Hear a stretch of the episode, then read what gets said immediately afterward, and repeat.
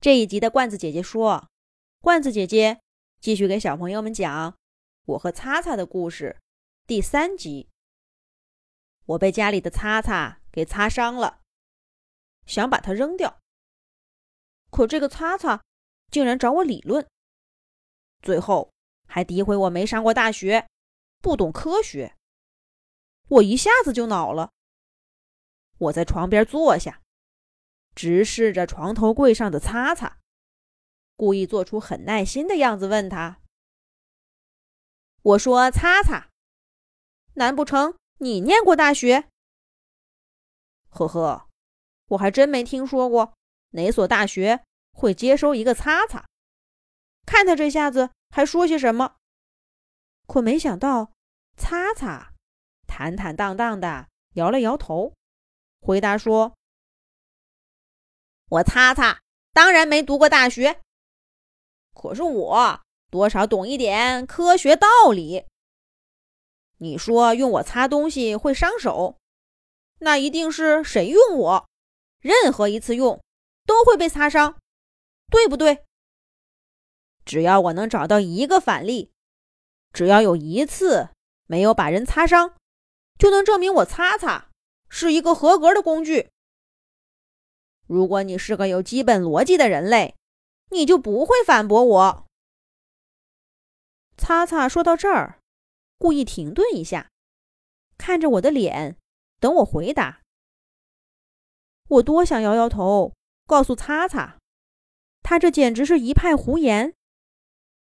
但我不能，因为擦擦说的千真万确，是个科学道理。只要他能找到一个反例，我就没有理由说他是个糟糕的工具。更何况，那就好。看我不说话，擦擦满意的点点头。罐子姐姐还算讲点道理，希望你的记性也不会太差。据我的不完全统计，来你们家一个月以来。家里人大概用我擦丝二十次，其中有五次是你罐子姐姐用的，而这二十次当中，只有今天中午你把手给擦伤了。也就是说，不单单家里别人，连你自己都有四次并没有擦伤，而且你还夸过我擦擦非常好用。如果你不记得，请查找这个罐子姐姐说的第一集。一开头你就说了，用我擦丝比刀切快多了。综上所述，你这一次手受伤，完全是你自己造成的，跟我擦擦半点关系也没有。你要扔掉我，简直不可理喻。这个擦擦。就像个小机关枪似的，哒哒哒哒哒哒，说了一大堆的话。更重要的是，他说的一板一眼，根本就找不到反驳他的点。哎呀，我哪记得他来我家多久了？擦了几次丝，又害人受伤过几次？说不定他说的全是假话。我才不上当！我烦躁地说：“哎呀，好了，你爱说什么就说什么吧，反正你也没什么证据。你说你擦了二十次丝丝都没伤到人，那我还说你就擦过这一次就把我伤了呢，对吧？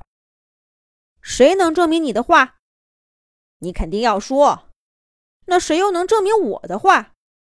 是不能证明啊，但我还是要把你扔掉。擦擦，你躲不过这一劫了。哎，擦擦擦擦，你去哪儿？你别跑！